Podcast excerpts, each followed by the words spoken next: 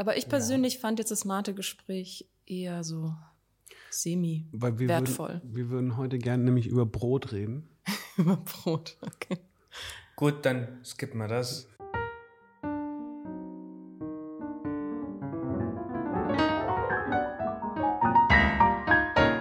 Herzlich willkommen zu der neuen Ausgabe von Irgendwas mit Kunst. Heute mit der Künstlerin Hannah Cook. Und wieder an meiner Seite der tolle Martin. Und der noch tollere Adam. Okay. Das Gute an den Sachen ist, man kann die einfach so schneiden. Mhm. Das heißt, wir können einfach so weiterreden. Ja, Hanna, herzlich willkommen. Ja, danke für die Einladung. Ich würde gern weniger übers Studium und mehr über deine Arbeit reden. Das ist okay. Dann fangen wir so doch machen. gleich an. Deine erste Arbeit an der HFG, wie hieß die? Die ist nicht mehr zu sehen. Also zumindest nicht, dass ich wüsste. Worum ging es denn in dieser Arbeit? ich muss echt überlegen, was die allererste Arbeit war. Aber ich glaube, es hatte, also war auf jeden Fall fotografisch, weil ich ja am Anfang Fotografie studieren wollte bei Elga Esser, um gleich einen Namen zu droppen. ähm, nee, auf jeden Fall war es eine Fotografiearbeit. Welche die allererste war, weiß ich nicht. Aber mit ganz am Anfang war auch eine Fotografie meines Großvaters, der in seinem Sessel sitzt. Ja. Das heißt, du hast mit ähm, Fotografie angefangen in der mhm. HFG. Mhm. Hast du dich damit auch beworben? Mhm. Ich habe mich mit einer reinen Fotomappe beworben, weil ich Fotografin werden wollte. Oder ja, Fotografie studieren wollte. Und dann, wie die HFG so zu einem ist, merkt man, dass es mehr gibt als nur das Bild, das einen interessieren kann und habe mich eigentlich immer weiter weg davon bewegt, vom Medium, vom Medium auszudenken hin zu konzeptuellen Arbeiten. Das heißt, du arbeitest jetzt frei von einem Medium? Also das heißt, du würdest mit allem ja. unabhängig davon, was einem am besten passt sozusagen? Oder gibt es im, im Prozess vielleicht, wie sieht der Prozess aus vielleicht so? Also wenn mhm. du sagst, okay, du hast eine, oder sollen wir es sogar an einem Beispiel machen? Okay. Weil ich habe nämlich ein ja. gutes Beispiel und Können zwar äh, die Arbeit mit den, mit diesen Otherkin-Sachen. Ja. Wie kam es, erst vielleicht darauf, wie kamst ja. du da drauf? Also die Otherkin-Geschichte, ähm, das sind vier Mobiles, die ich in den letzten Jahren äh, angefertigt habe und die ist ein bisschen, eigentlich fällt die so ein bisschen aus dem Rahmen.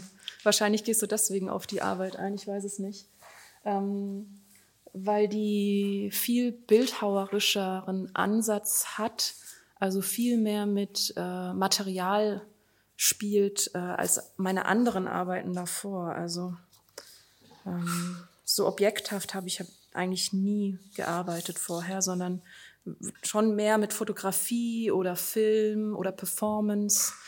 Ähm, ja, und das ist die erste Arbeit, wo es ein bisschen anders gelaufen ist als bei den anderen. Also ich war bei einem Vortrag im Heidelberger Kunstverein und da gab es ähm, jemand, der hat von diesen Otherkins äh, erzählt und ich fand die spannend und habe dann da mich rein ähm, rein vertieft in das Thema und ähm, die Foren besucht und mit denen gesprochen und recherchiert, was Otherkins so mögen und wie die sich bewegen im Internet und habe dann eben ähm, anhand des Materials, das ich gefunden habe, versucht, zu jeder Persönlichkeit eines Otherkins ein Mobile zu kreieren. Also Otherkins sind Leute, die sich als ähm, nicht menschliche Wesen begreifen. Äh, also man kann es im Prinzip auch ein bisschen mit Trans vergleichen, im Sinne von, dass sie im falschen Körper geboren wurden. Ähm, nur eben in einem nicht menschlichen, sondern also sie wurden in einem menschlichen Körper geboren und sind aber eigentlich vielleicht ein Wolf oder eine Galaxie. Also es kann sowas ganz, ähm, ich sag mal, handfestes sein von Wölfen. Das ist ja irgendwie so stark mit unserer Kultur verankert und ähm, ist so ganz griffig. Und als Kind findet man Wölfe vielleicht schon toll. Aber wie fühlt sich zum Beispiel jemand, der ähm, eigentlich denkt, er wäre ein Glitch, also ein digitaler Fehler? Mm. Und das fand ich eben irgendwie spannend, da so ein bisschen einzutauchen und mh, mm, herauszufinden, was da bei den Leuten eigentlich los ist. Das heißt, du hast auch versucht, dahinter zu kommen. Also was sie antreibt, was die Motivation ist? Oder hast du es versucht zu ergründen Ja. oder hast du es einfach nur versucht zu beschreiben? Weil Also eigentlich wollte ich wirklich versuchen, einfach so eine Persönlichkeit abzubilden, wie ich sie im Internet wahrnehme. Also ähm, das Wolfkind zum Beispiel, da habe ich dann eben ähm, so Fellschwänze mit an das Mobile gehängt oder einen Maulkorb. Den Maulkorb würde natürlich wahrscheinlich so ein Otherkin, ein Wolfkin überhaupt nicht gut finden, aber im Mobile hat es für mich Sinn gemacht, weil das den Körper, diesen Hund-Wolf-Körper ähm, irgendwie abbildet.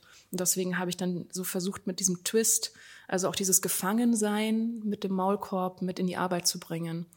Oder beim Fischkin habe ich zum Beispiel äh, Angelköder benutzt, weil die natürlich versuchen, eins zu eins ähm, echte Fische nachzubilden. Ähm, sind die, haben die was sowas ganz Attraktives. Man will die auch anfassen und die bewegen sich schön und glitzern vielleicht auch. Und ähm, ich weiß nicht, ich hatte schon immer so für so Materialien schon eine Begeisterung. Und da fand ich es aber dann auch gut, die Haken dran zu lassen, weil es irgendwie so ein, ja, so eine andere Seite dem Ganzen noch gibt und nicht einfach nur schön ist, sondern vielleicht auch so eine Zerrissenheit noch mehr wiedergibt, was ja bei den Otherkins auch der Fall ist. Also die sind ja nicht bei sich und in sich und zufrieden so mit ihrer Persönlichkeit, sondern für dieses total schwer, sich zu verorten und einen, ein Surrounding zu finden, wo sie sich ausleben können und ernst genommen werden. Und es gibt natürlich irgendwie massenweise Trolle, also Leute, die irgendwie versuchen, die Otherkins zu dissen und die ähm, Trollkins. Ne? die Trollkins. Ich, ich ja. habe es lustigerweise auch gerade falsch verstanden. Ja, also was ganz stark diese Otherkin-Subkultur, sage ich mal, ähm, weiter vorangebracht hat oder viele Leute dorthin gezogen hat, war natürlich ähm, Herr der Ringe. Also Science-Fiction-Literatur auch und ähm, ähm, dieses große Universum im Herr der Ringe, dass die Leute dann eben das Gefühl hatten, wow, das bin ich eigentlich, ein Elf oder ein Troll oder ein Zwerg. Und aber ich glaube, dass eigentlich dieses sich so mit Tieren oder mit anderen Wesen sich zu identifizieren, das, das liegt viel weiter zurück. Ich meine, wenn man sich die Hieroglyphen bei den alten Ägyptern anschaut, da kommen ja auch ganz viele Hundewesen, Menschen vor oder Katzenmenschen. Und ich glaube, dass das einfach, ähm, dass der Mensch sich schon, schon immer zum Teil mit anderen Lebewesen identifizieren konnte. Vor allem die, die domestiziert wurden, also Katzen, Hunde spielt man ja auch als Kind alles nach. Wenn ich jetzt eben meine Tochter sehe, die wacht jeden Morgen auf und ist ein anderes Tier. Heute Morgen war sie ein Wurm. und es zieht sie dann durch den ganzen Tag. Also ich glaube, je nachdem, wie das dann weitergeht, kann man halt vielleicht sich da noch viel mehr reinfühlen und hat dann das Gefühl, dass man eigentlich ein Wolf oder ein Phönix oder ein Fischkin oder was habe ich noch, ein Galaxykin ist. Ja. Ja, und das ist eigentlich auch meine letzte, also meine letzte abgeschlossene Arbeit. Mhm. So, die Otherkins. Wir können mal, ich würde eine ganz kurze Pause machen, weil ich den Kaffee die ganze Zeit da drüben anstarre. Oh mein Gott, es tut mir leid. Und wir haben den noch nicht getrunken, deswegen mache ich mal kurz Stopp.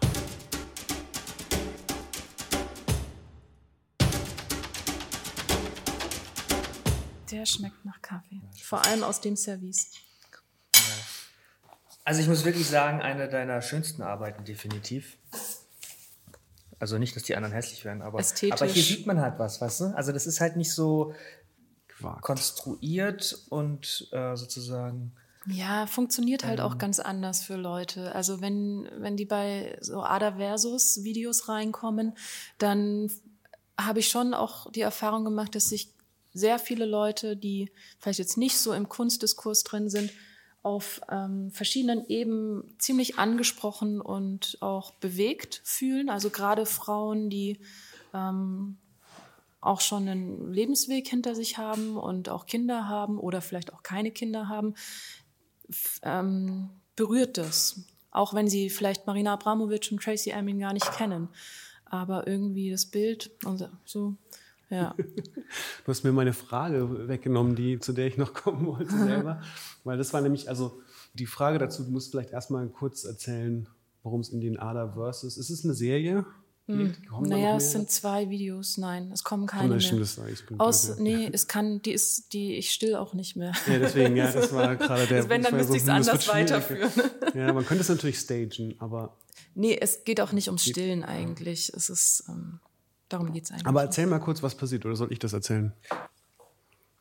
Also es sind äh, zwei, zwei Videos, in denen du stillst, zu sehen bist in Slow Motion, ist beides Slow Motion, mhm. richtig? Ähm, und einmal, ich beschreibe es mal einfach so, ohne den Kontext, ja. sitzt du quasi einer anderen Person gegenüber und im anderen Mal sitzt du einfach auf einem Bett. Mhm. Und das ist aber nicht zufällig so, sondern es ähm, sind quasi zwei. Das stimmt auch nicht. Das eine ist eigentlich eine Performance gewesen und das andere ist eigentlich ein, eine Installation, ja. das Bett. Ja. Also es sind zwei künstlerische Arbeiten, mhm. mhm. die so im musealen Raum auch gezeigt wurden. Soll ich weiter? Ja, gerne, gerne, ja. gerne. Weil du kennst dich, glaube ich, besser aus als wir. Ja, ja. Okay, ähm, als ich. also genau, also man sieht so eine Slow-Motion-Fahrt auf mich und meine Tochter zu, die ist da so um die acht Monate alt und ich stille sie. Und das erste Setting ist ähm, quasi Mm, dass ich an einem Tisch sitze, einer Frau in einem roten Kleid gegenüber sitze, die natürlich ähm, aussieht wie Marina Abramovic in ihrer Performance uh, The Artist is Present, wo sie viele, viele Tage, äh, mehrere Stunden am Tag den Leuten, den Besucherinnen und Besuchern im MoMA gegenüber saß und äh, sie einfach nur ange angeschaut hat. Also sie saß da wirklich ununterbrochen und hat immer nur den Leuten ins Gesicht geguckt. Und ähm, das ist natürlich eine Arbeit, die medial extrem stark ähm, präsent war. Und Marina Abramovic ist natürlich auch so ein Popstar unserer Zeit und wahrscheinlich die prominenteste, erfolgreichste Künstlerin derzeit, würde ich sagen.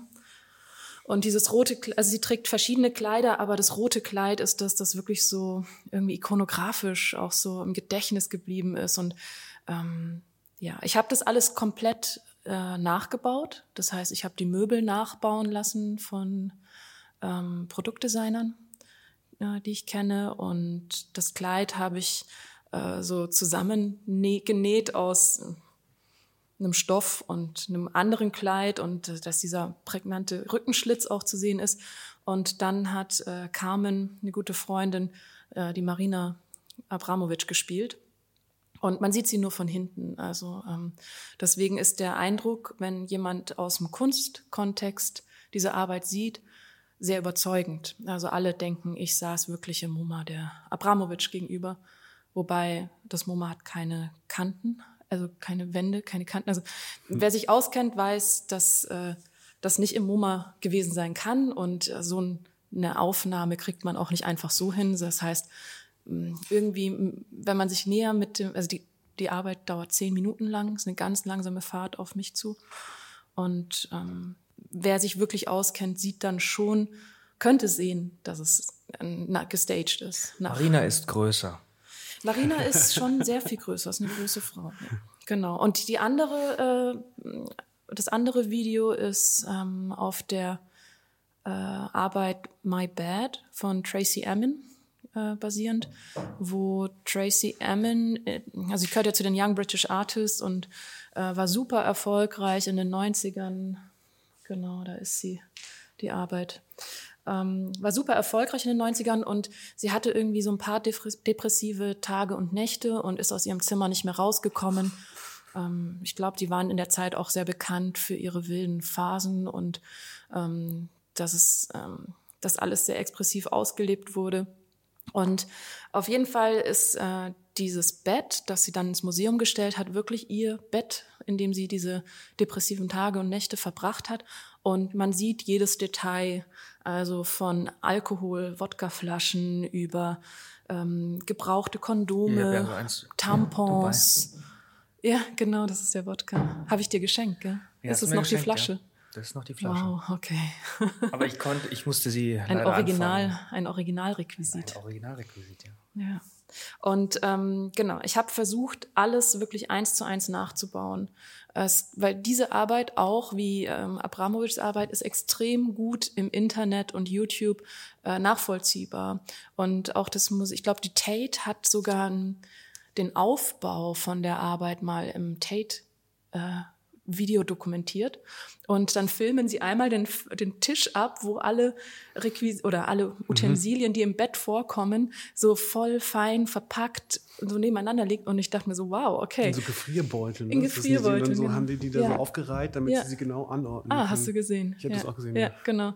Und ähm, deswegen konnte ich die wirklich sehr gut nachbauen, die Arbeit. Also ich habe dann ähm, ein paar Sachen tatsächlich original aus den 90ern gefunden, wie so eine Polaroid-Packung, hm, die ich dann über eBay ähm, UK gefunden habe.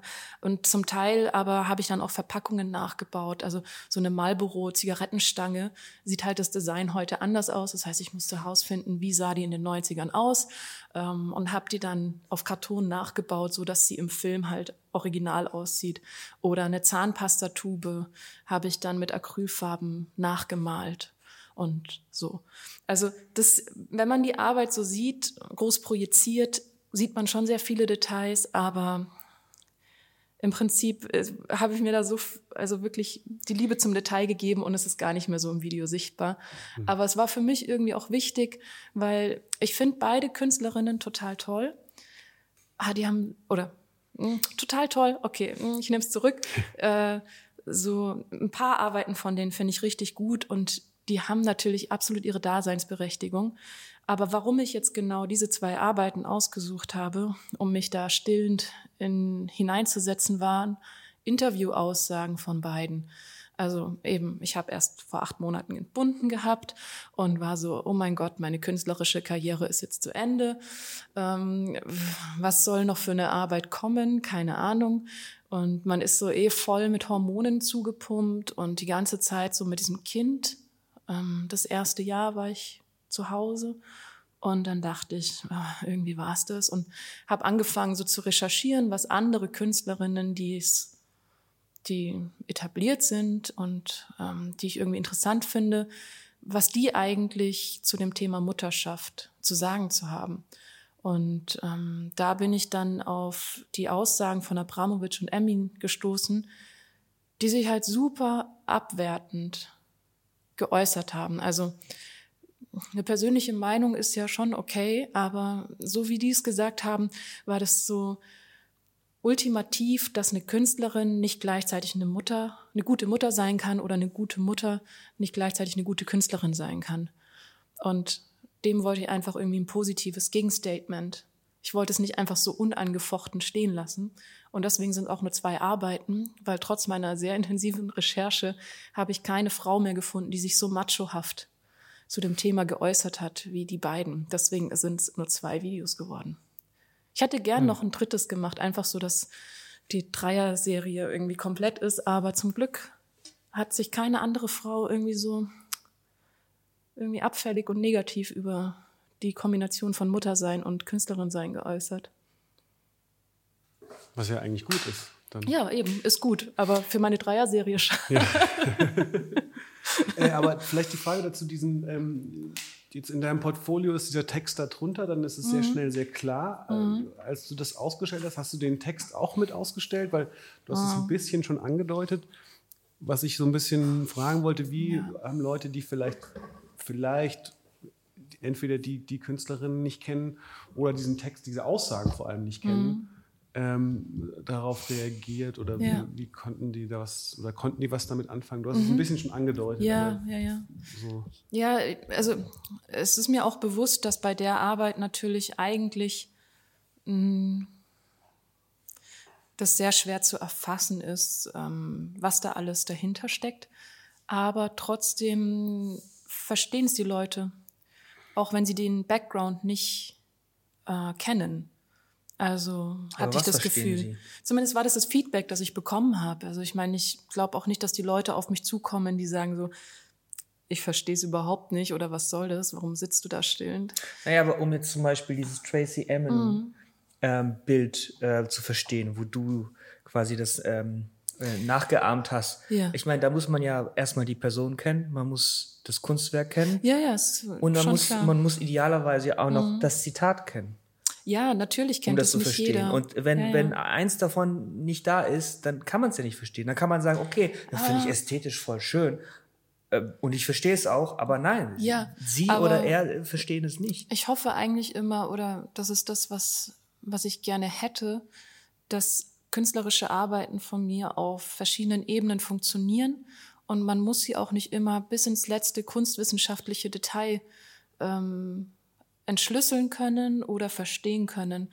Und eben bei dieser Arbeit war es wirklich so, dass ähm, viele auf mich zugekommen sind und gesagt haben, ich kenne Tracy Emin nicht, ich kenne Abramowitsch nicht, ich kenne die Arbeiten nicht, aber ähm, ich kann es so gut verstehen, dieses ähm, wieder so ins Leben finden, zurückfinden zur Arbeit und irgendwie diese Macho-Welt, dass man dann so, wenn man mal ein Kind hat, dass man sich eigentlich aus dem Spiel gebracht hat und lauter so Dinge. Das ist ja nicht, ist ja nicht nur im Kunstsystem so. Nur eigentlich sollte man es irgendwie im Kunstsystem ja nicht erwarten, weil das immer so liberal und irgendwie offen und fortschrittlich, Fortschrittlichkeiten propagiert im Ausstellungsraum.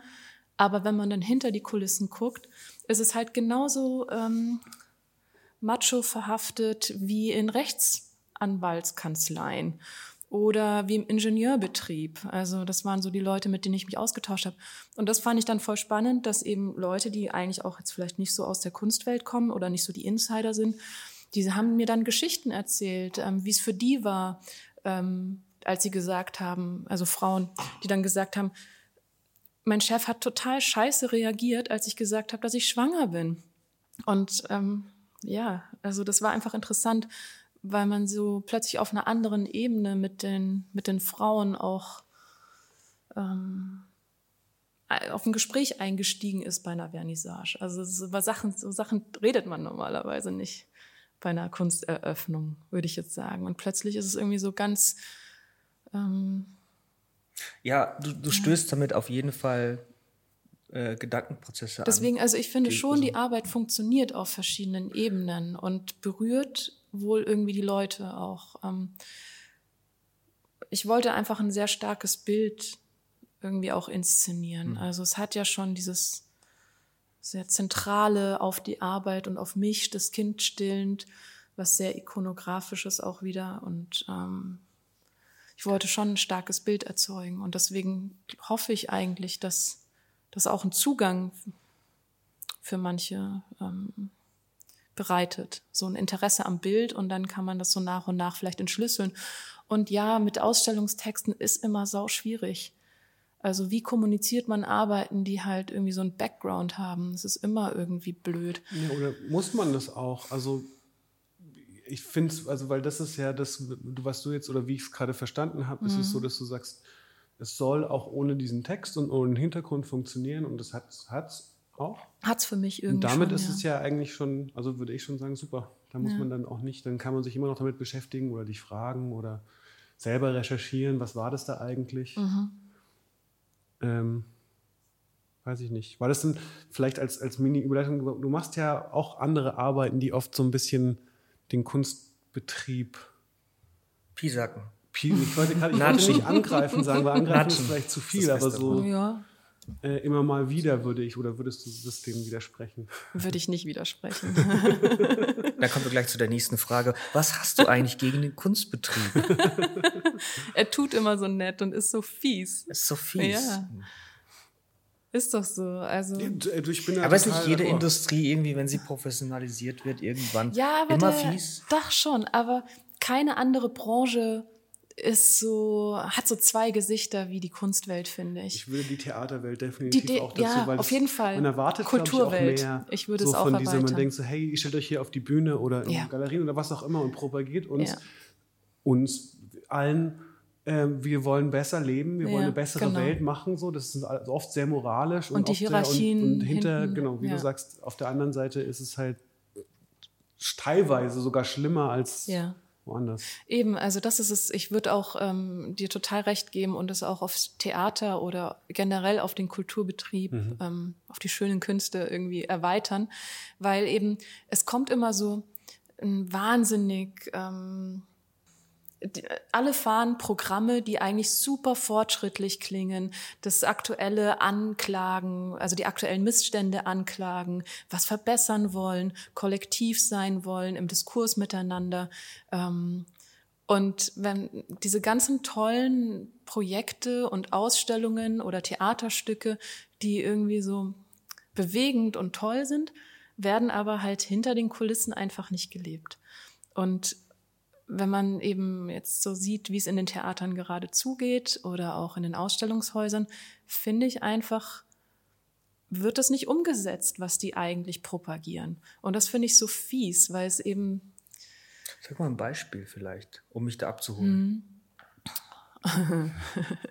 Ich, ich, ich ähm. kenne mich nicht so aus in der Theaterszene. Ich, soll ich kenne nur die, die Nachrichten, die überall Vergesst, kommen. Vergesst ja das Theater. Man kann ja einfach eine fiktive äh, Geschichte erzählen, oh, also, ja, die aber eigentlich beispielhaft ist. Weil, also sagen wir zum Beispiel, es gibt ähm, eine Kuratorin oder ein Kurator in einem großen deutschen Ausstellungshaus und äh, entschließt sich dazu, nicht mehr nur Lüpertz, ähm, Baselitz und Co. aus Einzelausstellungen zu zeigen, also die großen alten Meister, die an denen man sich ja eh schon satt gesehen hat, sondern ähm, die wollen jetzt ein junges, frisches Programm reinbringen, das einen feministischen Ansatz hat und vielleicht nicht die klassische Ausstellung ist, sondern viel aus Talks besteht, wo eben miteinander diskutiert wird, wie man eine bessere Welt generieren kann, wie man miteinander leben kann, so dass es fair ist, dass keine Ausbeutung in der Welt stattfindet, dass man nachhaltig lebt. Im Prinzip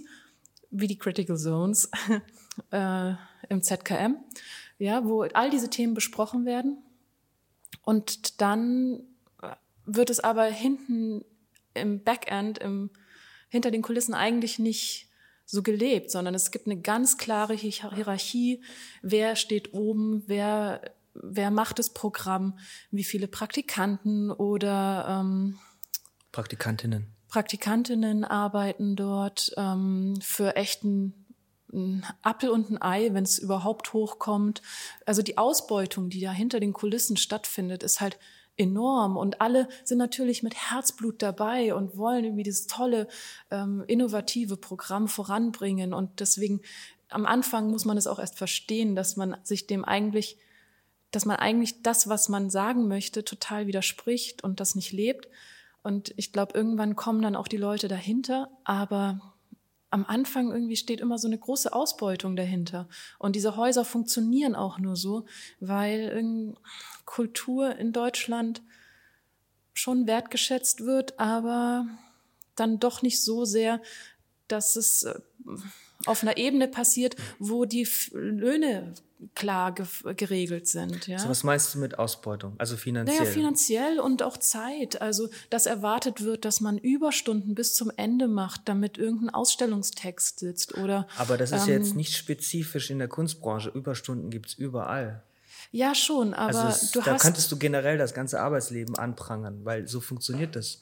Besonders wenn du. Ja, aber weißt du, in der, in einer VW-Werkstatt wird nicht propagiert, dass sie die Welt besser machen wollen und ähm, so, sondern de, die stellen halt Autos her. Okay, die wollen vielleicht auch eine grüne Wäsche fahren, indem sie irgendwie dann Hybridautos herstellen. Aber so. es ist, ähm, die propagieren nicht, dass sie eigentlich total ähm, fair miteinander sind und ähm, was für die Welt tun wollen. Das ist dieses das ist so dieses. Gibt es ein anderes Wort für Hinterfotzigkeit? Mir fällt nämlich wirklich keins ein. Ich sag, äh, Wein, Wasser predigen, Wein trinken. So, also so wie ja, ich trinke genau. Wasser gerade, ihr trinkt Wein, so ähnlich ist es. Also mhm. Also ich wäre die Aussage der Kunstwelt und ihr wäret die Kunstwelt. So grob. mhm. Ja, und deswegen ist es einfach so ähm, tragisch eigentlich. Meinst du, das äh, ist nicht nur was Deutschlandspezifisches, sondern auf der ganzen Welt? Es ist auf der ganzen Welt der Fall. Weil natürlich. du hast ja in dieser einen äh, Arbeit, wo ich auch mitpartizipieren durfte, Bruised Egos and Big Heads. Big Heads, mhm. genau. Da hast du nämlich auch ziemlich viele Kuratorinnen mhm. und auch was waren das noch? Also ähm, von großen Häusern, die, ja, die, Chefs sozusagen. Also das war eine Arbeit, die zusammen mit Carmen Donet Garcia entwickelt wurde. Also wir haben uns ähm, irgendwann zusammengefunden und gemerkt, dass wir mh, hm, ähnliche Interessen auch an der Kunstwelt haben und haben dann diese Quizshow äh, gestartet, die eben Bruce Egos Big Heads heißt. Und zwar, ähm, also das Setting ist versucht an eine Quizshow so mit Lichtern und einem großen Monitor. Ne, die guten alten, die es heute nicht mehr gibt, so wie, wie, ja, wie ähm, der geilen, Preis ist heiß ja, oder sowas. und einem geilen Sound, Quiz-Sound, den du gemacht hast, Adam. Mhm. Ja, und dann hatten wir halt ähm, die Top 100 Liste von äh, Artfacts. Das ist eine Webseite oder ein Unternehmen, die jedes Jahr die Top 100 der Kunstwelt küren. Und unter den Top 100 ähm, gibt es verschiedene Kategorien, also ähm, Kuratorinnen, ähm, Direktorinnen von Galerien, großen Häuser, Ausstellungshäusern, dann auch Sammlerinnen, ähm, Künstlerinnen auch. Wer ist da noch dabei? Auch Kunstwissenschaftlerinnen oder Kritikerinnen, also ähm, alle, die irgendwie einen großen Einfluss auf die Kunstwelt haben, mhm. ähm, werden da gerankt. Und wie es so ist bei den Rankings, die sind ja irgendwie ja, genau, wie Arsch. wird das gerankt? Also, weißt du, wie der Algorithmus dahinter ist? Den verraten die nicht.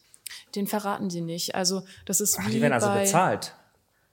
Hm? Die werden also bezahlt von also wenn ich zum Beispiel jetzt äh, bei den Top 100 auf Stufe 2 gerne ja. gehen wollen würde und ich hätte zufällig 30 Millionen, dann würde ich sagen, hier, also... Ich glaube, das reicht tatsächlich das reicht dann doch nicht. nicht. Nee. Wir das vielleicht probieren? Gut, auf Stufe 10. Vielleicht kommen wir mit diesem Podcast auf Stufe 17. 1000? 17.000? 17.000.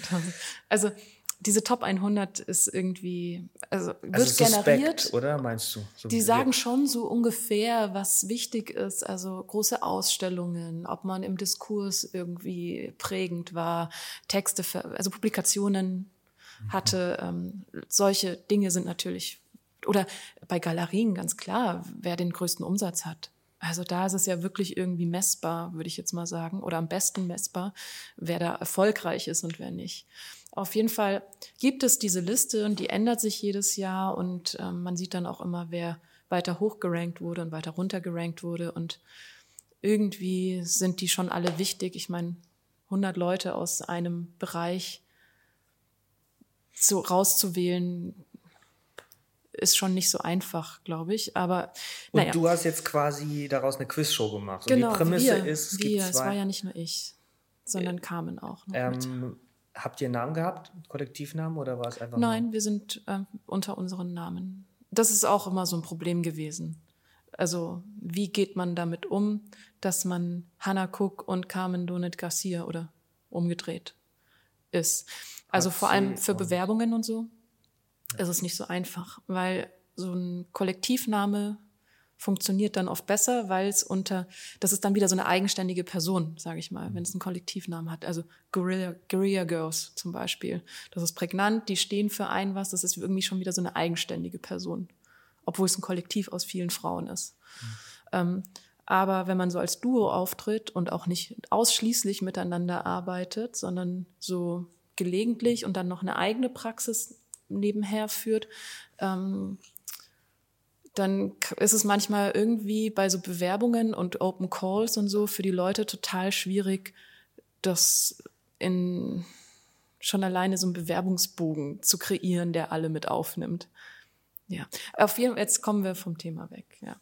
Ähm, genau, es gibt diese Quizshow und da haben wir dann die Leute eingeladen ähm, an die, also es gab einen Quizmaster, das war Moritz Tinnes zu der Zeit, der das richtig gut gemacht hat. Und ähm, dann durften einfach Leute, die die Ausstellung besucht haben, äh, gegeneinander antreten. Also es waren zwei Mikros, sprich zwei Personen, die gegeneinander angetreten sind. Und es gab einen großen Screen, auf dem immer ein Bild von einer dieser Personen aus der Top 100 zu sehen war. Und ähm, es stand eben nur dieses Bild da und dann mussten sie erraten, wer das ist. Und natürlich die meisten, die nicht irgendwie Insider sind und auf den Biennalen und sonst wo auf den Eröffnungen unterwegs sind oder selber sich da mit denen zum Kaffee treffen, kennen die einfach nicht. Also die Darum ging es eigentlich um die Absurdität. Das, Ja. ist großen, das sind große Namen, große Personen, die eigentlich kein Schwein kennt. Sowas wie Vom Aussehen zumindest nicht. Vom Namen vielleicht, ja, aber wer kennt schon das Gesicht von Larry Gagosian? Wer nicht wirklich drin ist im Thema, so. Kennt einfach, glaube ich, wie nicht so viele Leute. So, das ordinäre, sage ich mal, Der, der Pöbel, würdest ja, du sagen. Publikum. Aber der geht auch nicht, der wäre auch nicht, wo hast du das, oder wo habt ihr das ausgestellt vielleicht? Das ist nicht ganz so spannend. In der Bundeskunsthalle in Bonn. Weil da gehen natürlich schon Leute rein, die sich erstmal für Kunst interessieren. Da kommt der, Ja. der Pöbel ja vielleicht nicht. Ja, rein. aber es ist ja auch die, das große Ausstellungshaus ähm, in Bonn. Also das ist schon auch, die wollen auch eine breite Masse ähm, oder ein breites Publikum anziehen und haben auch sehr poppige Ausstellungen. Und das war ja der Bundeskunstpreis, der da verliehen wurde. Das heißt, da sind die Eltern natürlich auch einfach der anderen Mitstreiterinnen, ähm, die da ausgestellt haben, auch hingegangen. Und das Lustige war, an der Eröffnung war tatsächlich einer, der bei der Quizshow teilgenommen hat, den habe ich auf der Biennale vorher in Venedig getroffen und auf der Documenta. Und irgendwie hatten wir damit schon damit ähm, dort miteinander zu tun gehabt. Und dann war der plötzlich in Bonn, also ganz unabhängig von mir, so gut kennen wir uns nicht, und hat bei dieser Quizshow mitgemacht. Und der kannte natürlich alle. Also das war dann irgendwie schon witzig, weil er war voll der Insider und die Person, die gegenüber war, kannte nicht so viele. Das heißt, der Sieger war eindeutig. Und ähm, das ist für die Show ganz gut gewesen, weil wenn zwei Personen dastehen, die keine Namen kennen, also für die Show ist es dann nicht so cool, weil einfach das langweilig ist, aber die Leute, die drumherum standen, haben natürlich dann auch mitgeraten und ja, es war irgendwie, ähm, hat schon die Sache ganz gut, ganz gut, glaube ich, zusammengefasst, diese Absurdität der Rankings und Listen, wer wichtig ist und wer nicht. Weil im Endeffekt kannte die niemand. Außer dieser eine Kunstinsider. ja. Ja gut, jeder benutzt ein Google-Produkt. Ich versuche gerade in meiner Tech-Welt Analogien dafür zu finden. Ähm, nicht jeder, der Google benutzt, weiß, wer Larry Page ist, geschweige denn er weiß, Wie wie, er der aussieht, aussieht. ja. Ja. Von dem her ist es auch wieder, kann man auch wieder sagen, ja, Ja, es genau. ist auch in anderen ähm, Feldern so ähnlich zumindest. Ja, wobei Bill Gates und Steve Jobs und so zum Beispiel, ja, die kennt, kennt ja jeder. Also von Ja. anderen großen. Aber Stimmt, da würde es dann auch schon aufhören bei mir zum Ja, Beispiel. okay. Also wenn ich jetzt ein Bild sehen würde von irgendjemand anderen, Dem Audi-Chef ja, oder keine weiß Ahnung, ich nicht was. wie die ja. aussehen. So. Also Lüpertz kennt man, wenn du sagst, in den Top nicht erkennen. 100 äh, Naja, würden ist ja auch, auch Künstler ein drin sein. Karlsruher Local Hero. ich würde ihn Das nicht auf dem Bild erkennen. Das muss ich mich outen hier. Keine Ahnung, wie der aussieht. Ja, das, der ist sehr prägnant, auf jeden Fall. Ja, aber äh, Abramowitsch weißt du, wie sie aussieht. Wer weiß, wie ich aussieht? Die Abramowitsch? Ach so, ja, genau. Aber das, Und Ulay, hast du bestimmt auch schon mal gesehen. Man muss dazu sagen, Ulay hat an der HFG unterrichtet. und da, als er da unterrichtet hat, war Das noch stimmt, alles ja. besser. Habe ich gehört mal. Ich war leider Habe ich auch gehört, Zeit. ja. Aber ja, das war ja so ein Meme, diese Geschichte. Das heißt, das, ja, das wären dann die einzigen beiden, die ich kennen würde. Ist ja auch überhaupt nicht schlimm. Also ist ja auch irgendwie echt egal. Es kommt ja darauf an, dass irgendwie dann die Kunst doch für sich spricht und zu den Leuten spricht. Und die Persönlichkeiten dahinter sind zwar schon interessant, aber äh, irgendwie auch nicht. Wahrscheinlich sind es ganz langweilige Personen. Ja, mehr oder weniger. Keine Ahnung. So gut kenne ich die alle nicht aus der Top 100. Ne? Das sind jetzt quasi deine zwei Hm. Arbeiten, also wenn man die zusammen als Serie nimmt, nehmen würde, äh, die Hm. Welche eben meinst du Kunst, jetzt? Die Videos? Genau, die? Videos und eben das Boost Egos und Big äh, Heads. Big Heads. Und dann hast du noch diese Small Heads Variante davon gemacht, Mit Carmen auch zusammen. mit ja. Carmen auch zusammen.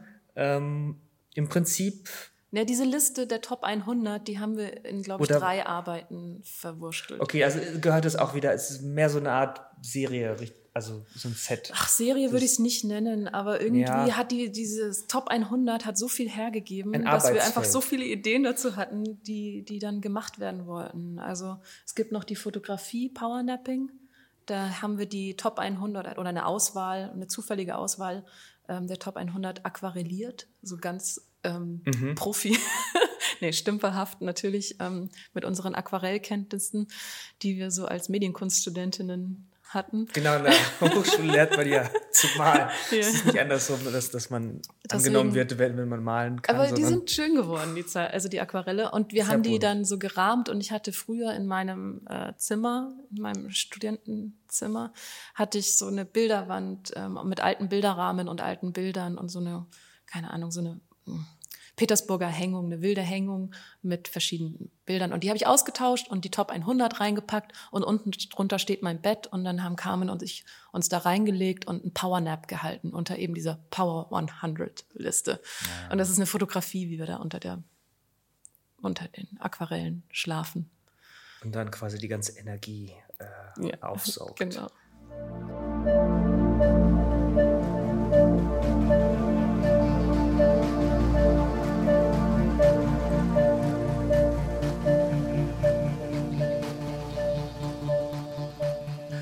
Ähm, ja, da sind wir wieder mit unserem heutigen Gast Hannah Cook. Und wir haben jetzt schon ziemlich viel über ziemlich viele Sachen geredet. Hm, warte mal, ich habe hier das falsch. Übersingen, ich habe ich habe eine vielleicht als als kleine ich habe eine Frage zu einem relativ zu einer relativ alten Arbeit von dir. Okay. Bin ich gespannt. Ähm, und zwar und jetzt habe ich den Namen vergessen. Ja, beschreib sie einfach. Äh, die mit den Schlössern. Aber nicht die mit den Schlössern, sondern die mit den Schlössern, die du quasi selber anbringst. Ähm, ich bringe nichts selber an. Du bringst die nicht selber? Nee, du machst Du meinst ab. die Lovebox? Genau, die Lovebox ja. Special Edition. Ja, so. Special Edition Lovebox. Ja. Und ich aus zwei Gründen. Zum mhm. einen, weil ich die sehr witzig fand. Und mhm. zum anderen, weil die jetzt so lange her ist und ich eigentlich gerne wissen wollte, ob da irgendwie, was da noch passiert, ob da irgendwas passiert ist. Hast du irgendwelche mhm. Schlösser abgemacht? Oder vielleicht musst du mhm. aber erst erzählen, wie das funktioniert. Wie es genau funktioniert. Also man konnte sich Schlösser kaufen. Ja, genau. Also Fang ich ganz am Anfang an. Boah, da was müsste ich mit dem Schloss? ganzen. Ach so. Nein. ähm, wo fange ich an? Also es war ein Rahmen von einer Gruppenausstellung, die wir selber organisiert haben, die über, durch mehrere Städte in Deutschland getourt ist. Ähm, aber die Arbeit an und für sich war ein Bauchladen, den ich selber gebaut habe, mit Samt bezogen und einem goldenen Herzen drauf, also so ganz kitschig und flauschig. Und ähm, da habe ich Schlösser in, in einer schönen, in einem Etui verkauft, die ähm, noch unbeschriftet waren und hatte auch so ein Handgravierset vor Ort und habe dann Leuten angeboten, dass sie die kaufen können. Und dieses Liebeschloss könnten sie sich dann mit ihren Namen beschriften lassen und meiner Signatur und ähm, das erwerben. Ich glaube irgendwie für 29,99 oder so. So ein, so ein Hammerpreis halt. Wow. Die, ein Schnäppchen. Ein absolutes Schnäppchen. Ein absolutes Schnäppchen. Ich habe auch nicht verstanden, warum sehr wenige Leute die nur gekauft haben. Auf jeden Fall ähm, war es natürlich nicht nur mit dem Liebesschloss und der Gravur ähm, erledigt, sondern die mussten einen Vertrag mit mir eingehen. Das heißt, es war ähm, ein Vertrag, in dem genau geregelt war, was passiert, wenn diese Liebe auseinandergeht. Weil eigentlich sollte man ja das Schloss anbringen und es bleibt dann da für ewig. Man wirft diesen Schlüssel dann in den Fluss, der darunter fließt unter der Brücke. Ähm, und durch dieses Liebesschloss hält die Liebe ewig, ist ja eh klar. Und finde ich halt, ja, Liebesschlösser meinetwegen, keine Ahnung. Aber es ist doch eine schöne symbolische äh, Aktion. Super ich kann schön. schon verstehen, Kette warum, deine Liebe an eine ja, Brücke. Nicht ketten, aber ich kann schon verstehen, warum das Leute Mit tausend anderen, empfinden. weil du so individuell bist und du und deine Liebe, einen ganz besonderen Ort an der Seine in Paris okay, ich ausgewählt. Ich weiß, ich halte nicht viel davon. Ähm, es machen sehr viele Leute. Ich finde es irgendwie ein Phänomen unserer Zeit. Und ich fand sie eher blöd, die Schlösser. Und deswegen, ähm, die erste Arbeit, die ich mit den Liebesschlössern gemacht habe, war, ähm, dass ich mit Lockpicking-Tools die geknackt habe quasi. Ähm, das Leben zerstört. Äh, naja, die haben nicht gehalten, die Schlösser. Also ich meine, ah. dann hätten sie auch in ein gutes Schloss investieren können. und nicht in so ein Billu für 4 Euro Schloss von, von Kick, keine Ahnung. Es gibt auch noch andere. ich glaube, ihr müsst das ja nicht, ne? Woolworth. Aber es ist trotzdem schön, dass das, ihr das. Oder Woolworth. Also wir können ja später noch eine kleine Exkursion machen, weil wir haben uns ja ein bisschen informiert, was diese ganze Werbung und so weiter Ja, das angeht. nur bei den öffentlich-rechtlichen. So. Ja, es gibt auch noch andere Sachen, wie wenn wir jetzt irgendwas empfehlen würden oder sowas. Da müssen wir noch reinschauen.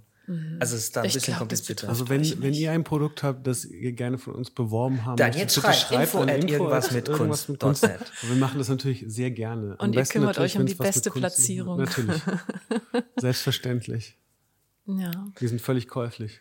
Naja, das Aber war die ja. erste Arbeit mit Liebesschlössern ja. und ähm, danach dachte ich mir, okay, ich mache es wieder gut und verkaufe Liebesschlösser.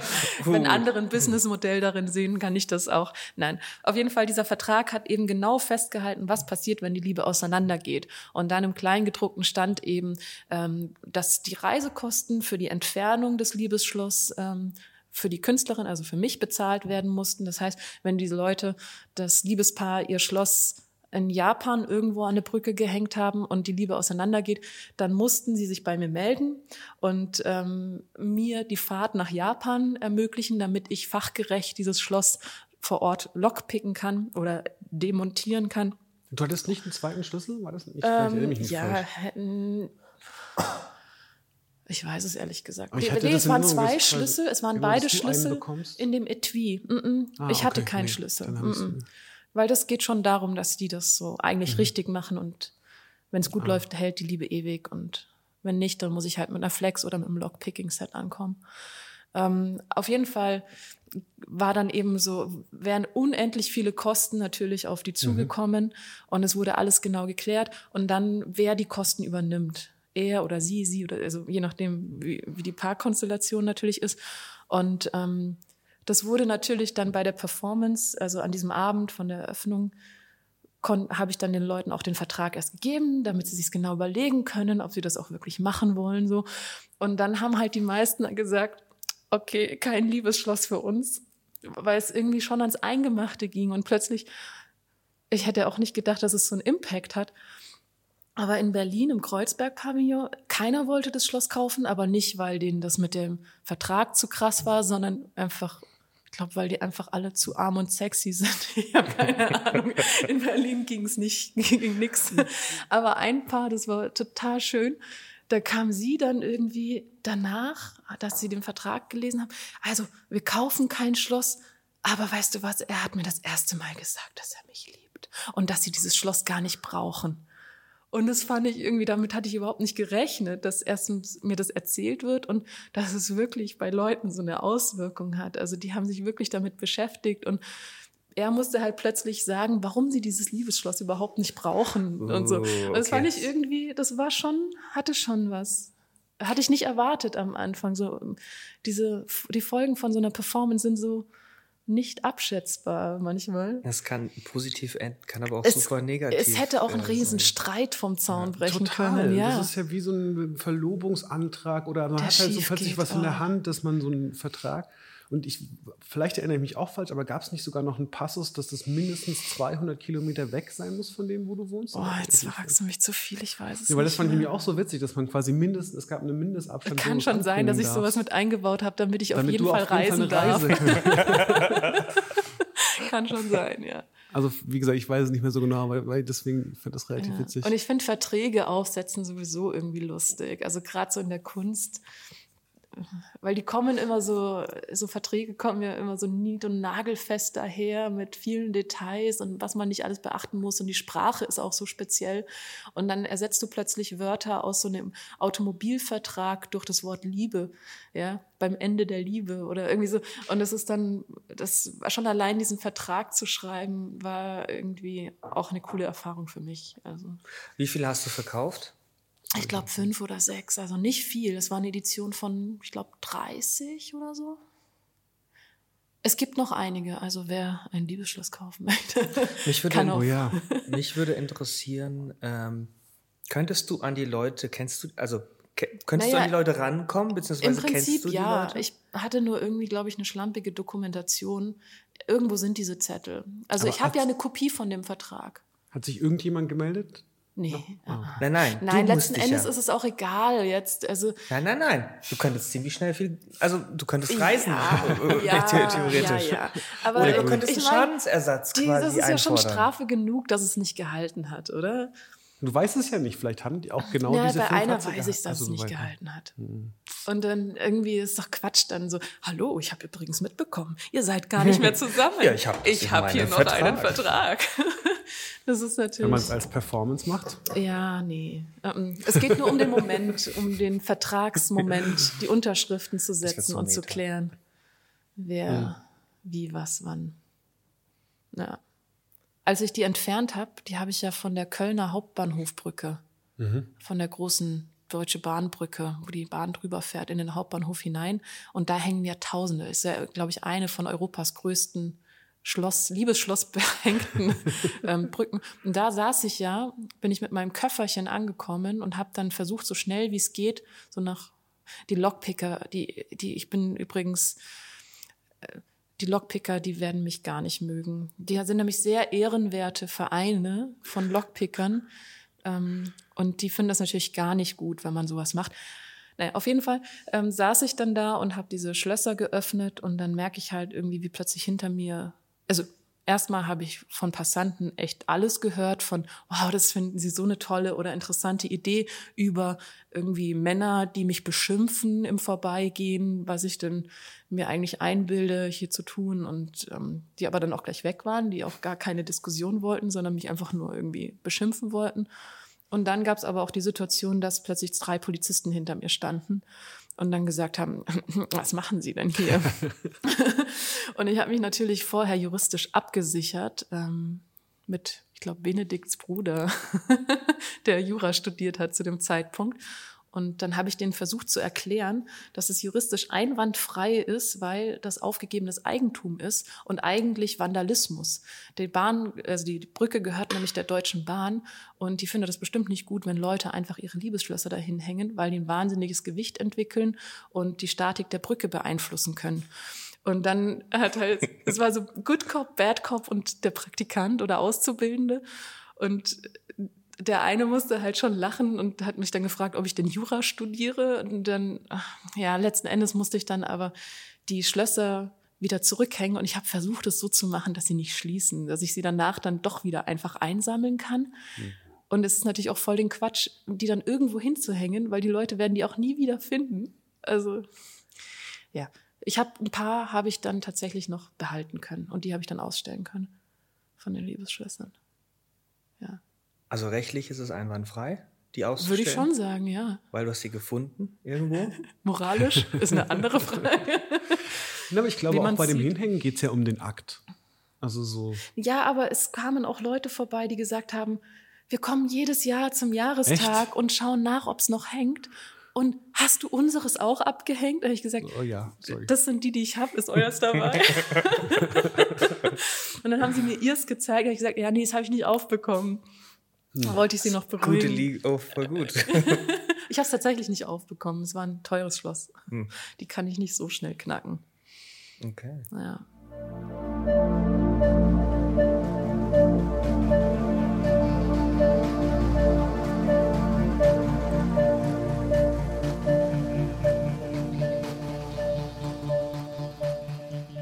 Wir werden es ja so zusammencutten, dass es alles in so einem super Flow rüberkommt. Ja klar, ne? keine Ms und Äs. Keine Ms. und Doch, einige, die, die wichtig sind.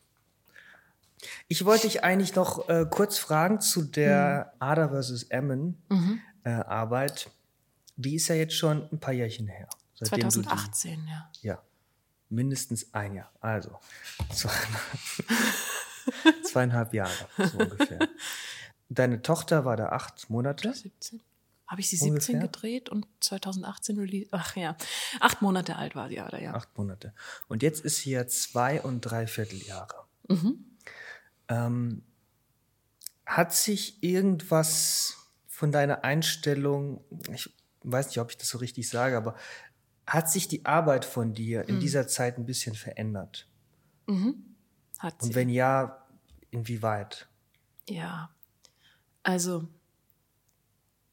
ich hätte nie gedacht, dass es irgendwie einfach ist. Also generell so nach dem Studium mit Kunst weitermachen. Ähm, und ich wollte natürlich ein Statement setzen, hier, man kann Mutter sein und man kann Künstlerin sein und beides gleichzeitig irgendwie wird schon gehen. Auf, aber man merkt halt schon, dass es nicht so einfach ist, das zu vereinbaren. Also einfacher wird's nicht. Aber ähm, es hat sich extrem viel Positives nach dieser Arbeit für mich aufgetan, finde ich. Also irgendwie bin ich, mm, also ich habe mich bei dem Mother Art Prize in London auch mit der Arbeit beworben und bin dann in die Shortlist gekommen. Das heißt, es gab auch eine Ausstellung dann in London, ähm, zu der ich leider nicht fahren konnte. Aber es hat sich plötzlich ein riesen Netzwerk aufgetan, wo ich eben dachte, wow, jetzt sitze ich mit meinem Kind eben hier und dann auch noch in Karlsruhe, wo schon eh schwieriger ist, so mit ähm, künstlerisch vernetzen und irgendwie gesehen werden, sichtbar sein. Und durch diesen Art Prize bin ich plötzlich so ein bisschen in die Schiene Mutterkünstlerin gerutscht. Hört sich erstmal, ja, muss man erstmal ein bisschen so Zähne knirschen, erstmal, weil man vielleicht oder weil ich keine Schubladen so gerne mag. Und man will natürlich nicht eben auf dieses Mutterding reduziert werden. Und darum ging es mir auch bei der Arbeit gar nicht, sondern ähm, die Kunstwelt so ein bisschen nicht anzuprangern, aber, aber man muss dazu sagen, ähm, ich habe plötzlich die Kunstwelt extrem positiv und aufnehmend wahrgenommen. Also weil viele Frauen, die da künstlerisch in dem Bereich tätig sind und das vielleicht auch zum ähm, Mittelpunkt ihrer künstlerischen Arbeit gemacht haben, dieses Thema der Mutterschaft, sind super aufbauend und einladend und vernetzen sich und empfehlen sich gegenseitig.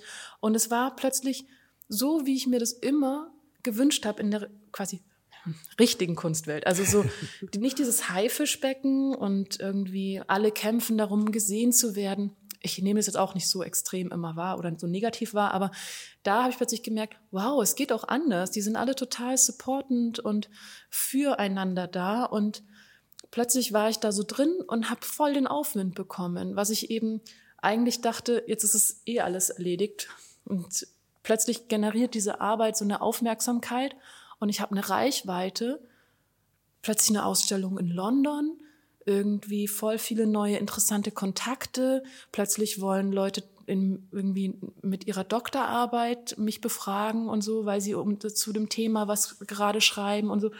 Und das habe ich vorher noch nie so erlebt. Und deswegen war das plötzlich so, das hatte so einen super positiven Effekt. Ähm, und so einen richtigen Aufwind mir gegeben. Das war richtig toll. Und ich würde aber trotzdem sagen, ähm, es ist wirklich schwierig, alles zu vereinbaren. Kunst, Brotjob, von dem ja hier auch schon so viel die Rede war, und Mutter sein. Es ist nicht einfach. Also du hast dann mindestens zwei Projekte, in deinem Fall dann drei wenn man das, wenn man, wenn man Muttersein als Projekt bezeichnet, naja, ist es ja. Ist es, ja, ähm, total. Neben Beruf und eben. Und selbst wenn man versucht, 50-50 alles mit einem Partner zu machen und so, es ist trotzdem einfach, so ein Kind ist sehr einnehmend. Also ist auch schön. Aber es nimmt halt viel Energie und Zeit in Anspruch. Also ich kann schon immer mehr verstehen, dass es echt schwierig ist. Das wirklich, weil ich kann zum Beispiel keine Residencies mehr machen, richtig. Dass ich nach Paris jetzt gehen konnte, war echt noch ein Glücksfall.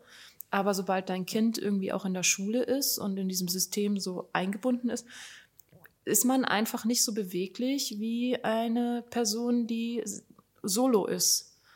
Ich kann keine Residenz einfach mal hier in Singapur oder sonst wo machen. Geht halt nicht. Und noch dazu sind die meisten Residencies super familienunfreundlich.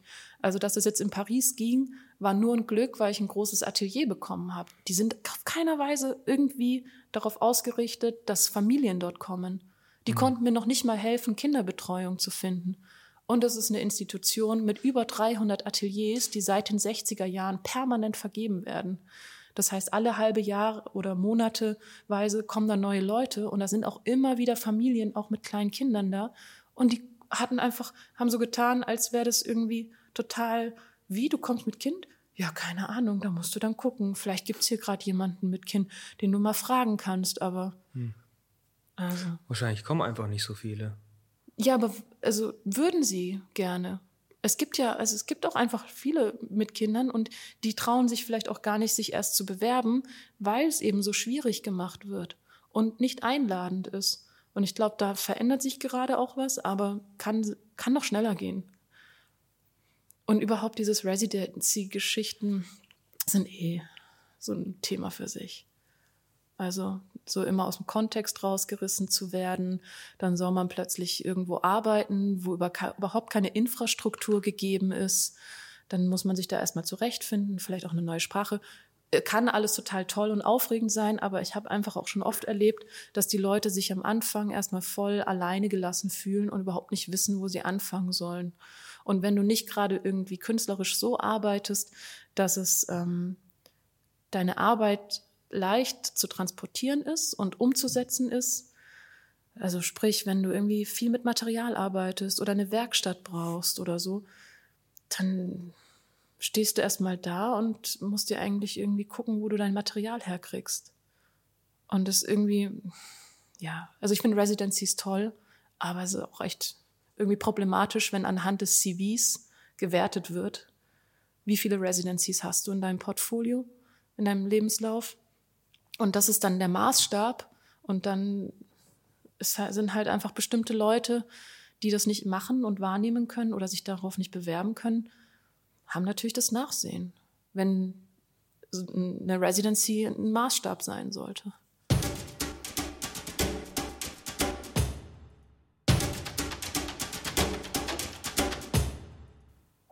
Ich würde gerne, weil wir jetzt schon so viele Medienkunstleute hatten, unsere Interviewpartner, die Medienkunst studiert haben, und wir haben jetzt schon relativ viel über Medienkunst an sich geredet.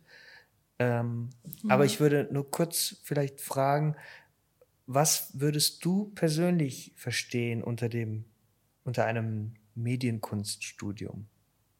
Was ist das für dich? Was ist das Studium? Was ist Medienkunst an sich? Oh Gott, das sind ja Riesenthemen. Deswegen kommen die auch so spät.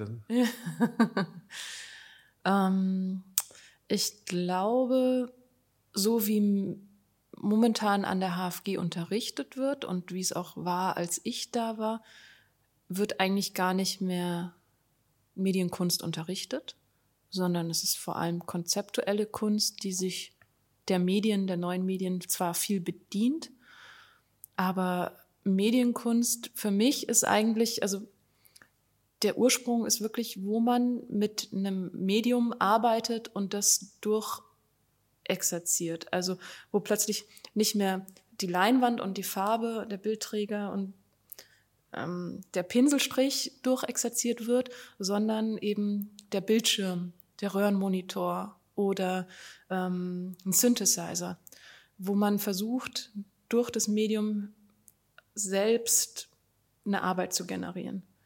Also wo das Medium der Inhalt ist auch. The medium also, is the message. Also das Medium nicht nur als Werkzeug nutzen, sondern ja, auch das Also ich meine so Namjoon Pike, das ist Medienkunst. Das war Medienkunst. Es ist immer noch Es ist immer noch Medienkunst. Aber so wird ja eigentlich jetzt nicht mehr unterrichtet, oder? Also wer jetzt Film studiert, klar, macht also Film, die sind Film so sehr. Film ist keine Medienkunst. Würde ich auch sagen, die wollen Geschichten erzählen oder dokumentarisch arbeiten. Aber da geht es nicht darum, ähm, das, das, Medium Film irgendwie abzuarbeiten und mhm. ähm, daraus eine, ein Thema zu machen, sondern da geht es darum, du hast halt dieses Medium Film und benutzt es, um was zu erzählen. Und so ist es auch in der Fotografie. Ähm, diese arbeiten zum Teil, glaube ich, auch sehr klassisch. Auch immer noch. Es kommt immer darauf an, wer jetzt gerade die Professur inne hat. Aber ähm, die sind ähm, vielleicht noch mehr vom Medium aus denkend unterwegs. Also die denken erstmal in Fotografie und suchen sich dann auch ihre Themen und erzählen vielleicht Geschichten. Aber äh, die machen jetzt auch nicht die Kamera zum, zum Mittelpunkt ihrer Arbeiten, die Fotokamera oder ähm, die Dunkelkammer, dass es darum geht, Experimente in der Dunkelkammer zu machen. Und so, was jetzt zum, also Deswegen ist eigentlich, finde ich, unterscheidet sich die HFG gar nicht mehr so sehr von einer Akademie. Nur, dass da halt nicht ähm, die Professuren mit so Malern besetzt wird.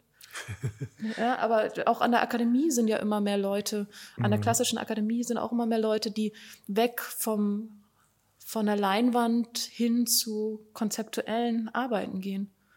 Deswegen, ich finde eigentlich, die HFG ist gar nicht mehr so die klassische Medienkunstschule. Also das, was man im ZKM sieht als Medienkunst ausgestellt, passiert schon immer wieder auch an der HFG. Also es ist nicht unbelastet, würde ich sagen. Es kommt schon immer wieder auf bei der ein oder anderen Person, aber in der Lehre ist das nicht mehr der Mittelpunkt.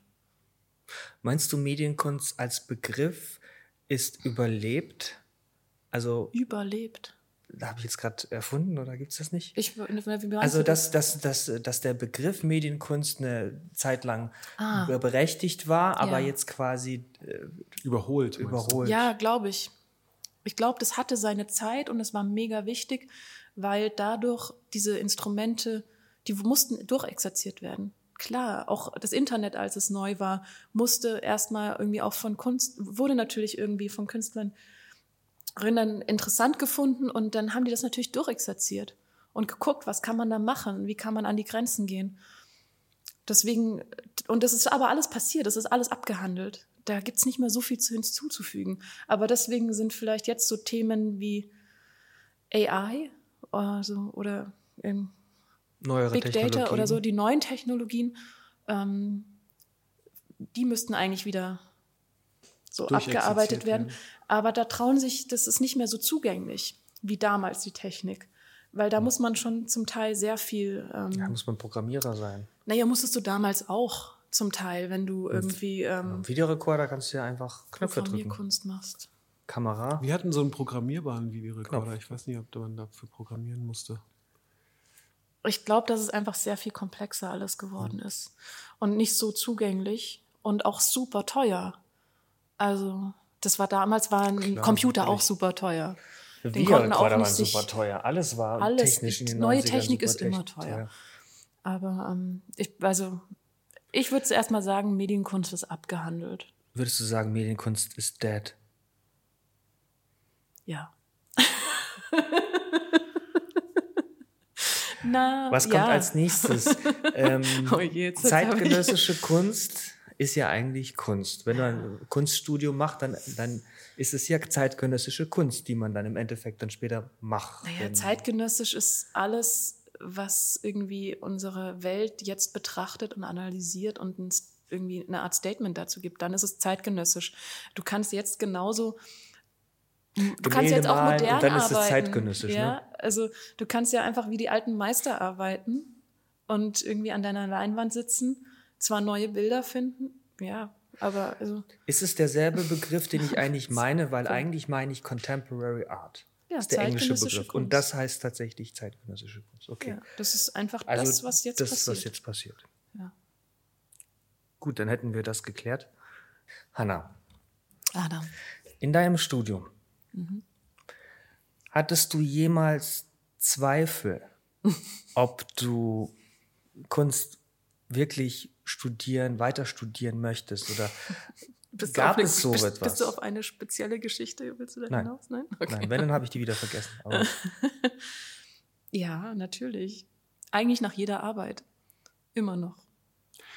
Weil, ich wollte eigentlich nicht einhaken, aber geht es um weiter studieren oder weitermachen? Weil also eigentlich zielte die Frage auf das Studium ab, aber hm. eigentlich könnte man natürlich Ach so, auch okay. ähm, generell sagen, ob du oder wie oft du Zweifel entwickelt hast? Also Studium hätte ich, da war ich nie, hatte ich nie gedacht, dass ich das abbreche. Ich Die HFG ist einfach so ein cooler Ort. Warum sollte man das verlassen? Wobei, vielleicht ganz am Anfang, als ich noch viele. nicht also eingefunden also viele wechseln auch. Das stimmt tatsächlich nicht ganz. Ganz am Anfang, der Anfang war hart an der HFG, weil man nicht so quasi an die Hand genommen wird, sondern man wird da reingeschmissen. Und ich habe halt tatsächlich einfach, das war ich hatte noch ein Jahr Fotopraktikum in einem Fotostudio nach dem Abitur, aber im Prinzip bin ich frisch aus der Schule an die HFG gekommen. Und ähm, da ist es so frei, da muss man halt irgendwie schon ein bisschen einen Plan haben, was man machen möchte. Oder man besucht alle Seminare, überfordert sich und macht am Ende nichts richtig. Und ähm, das dann auch irgendwie nicht so gut für einen. Und da dachte ich schon so, oh, ob ich das überhaupt kann oder was das alles soll. Ich hatte auch überhaupt kein Verständnis, was Kunst sein könnte. Und ähm, aber irgendwie habe ich dann trotzdem immer irgendwas gemacht und dann entwickelt sich auch was. Ja. Aber mit der Kunst ist es so, dass ich, also als ich dann so das Gefühl hatte, ah, jetzt weiß ich, was mich so interessiert oder wie man das so angehen kann und wie ich das machen möchte. Nach jeder Arbeit, vor allem irgendwie größeren, aufwendigeren Produktionen, hatte ich das Gefühl, was kann denn jetzt noch kommen? Also ich werde doch nie wieder eine Idee haben, die irgendwie besser ist als das, was ich gerade gemacht habe. Ich werde nie wieder Inspiration finden. Das war's jetzt. Habe ich nach jeder größeren Arbeit gehabt. Das ist ja interessant. Das kenne ich gar nicht, aber.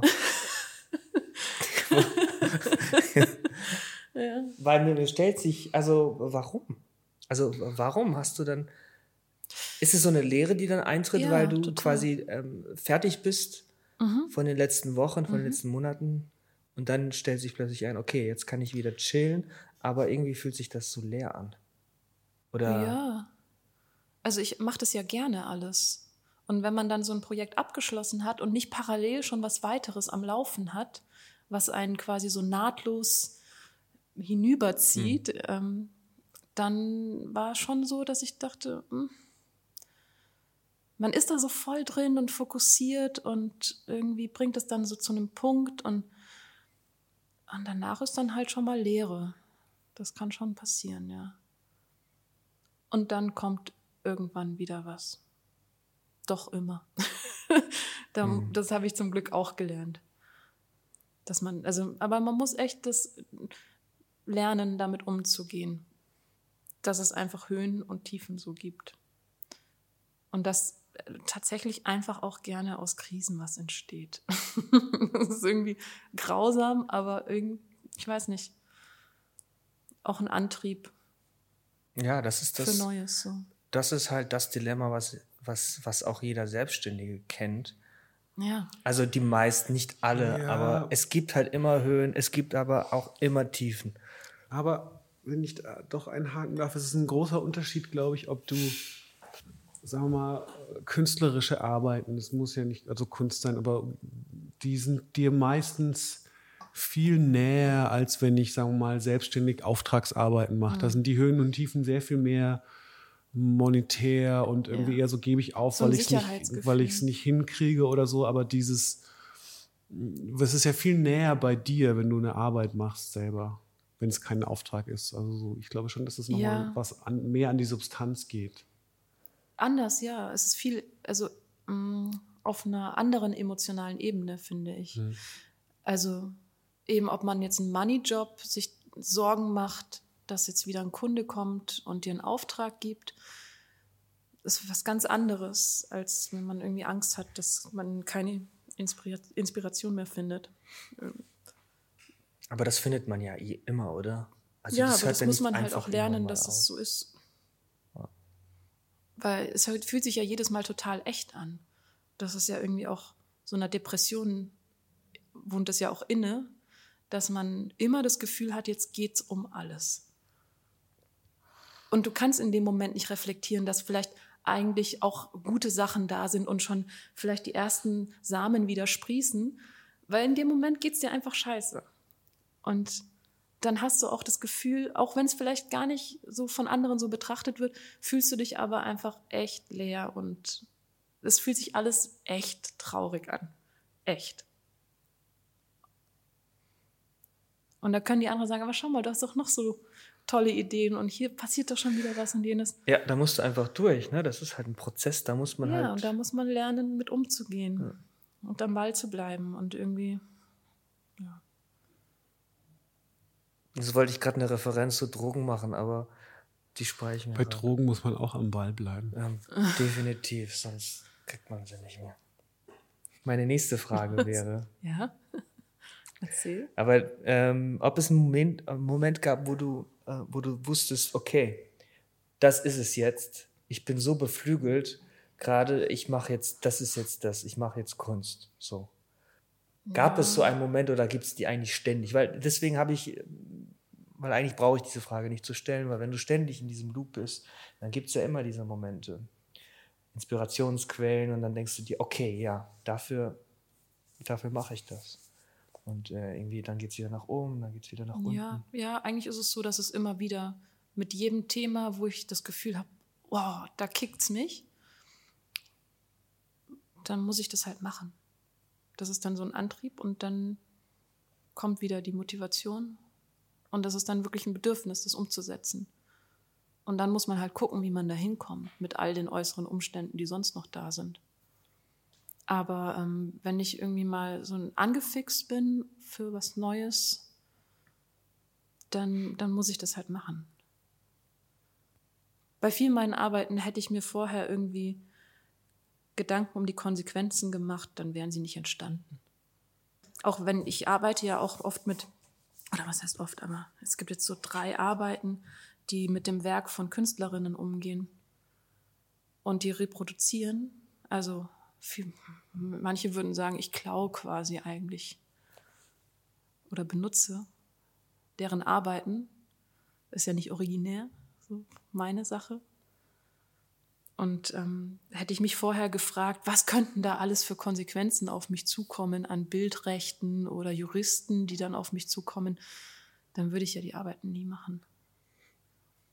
Deswegen vorher darf man sich nicht zu viel fragen. Wenn, wenn man irgendwie das, eine Idee hat, dann muss man sie umsetzen. Man darf sich nicht zu viele Gedanken um Konsequenzen machen. Das ist, glaube ich, ein schlechter Ratschlag an alle Jungen. Ich finde es einen total guten Ratschlag. Macht's einfach. Denkt nicht darüber nach, ob euch die ja. Polizei vor der Haustür ja. steht oder nicht. Macht's wenn die Arbeit gut ist. Genau, wenn das Outcome also, ja, das gut weiß man ja nie. Bringt darüber euch darf man auch Gefahr. nicht so nachdenken. Wenn es aber eine gute Instagram-Story ja, sein soll, mal, dann es gibt auch echt lieber. gute Arbeiten, wo sich Leute richtig in Gefahr bringen. Ja. Also wenn man sich die Ulay-Performances mit Marina anschaut, die sind auch nicht ungefährlich, wenn die da einen Bogen aufspannen. So. Hm. Es gab ja auch Künstler, die gestorben sind, ne? Wenn, also Gab's auch bei, bei sowas. Wieder, bei so bei Performances. So, ja, klar, kann passieren. Man kann überall sterben.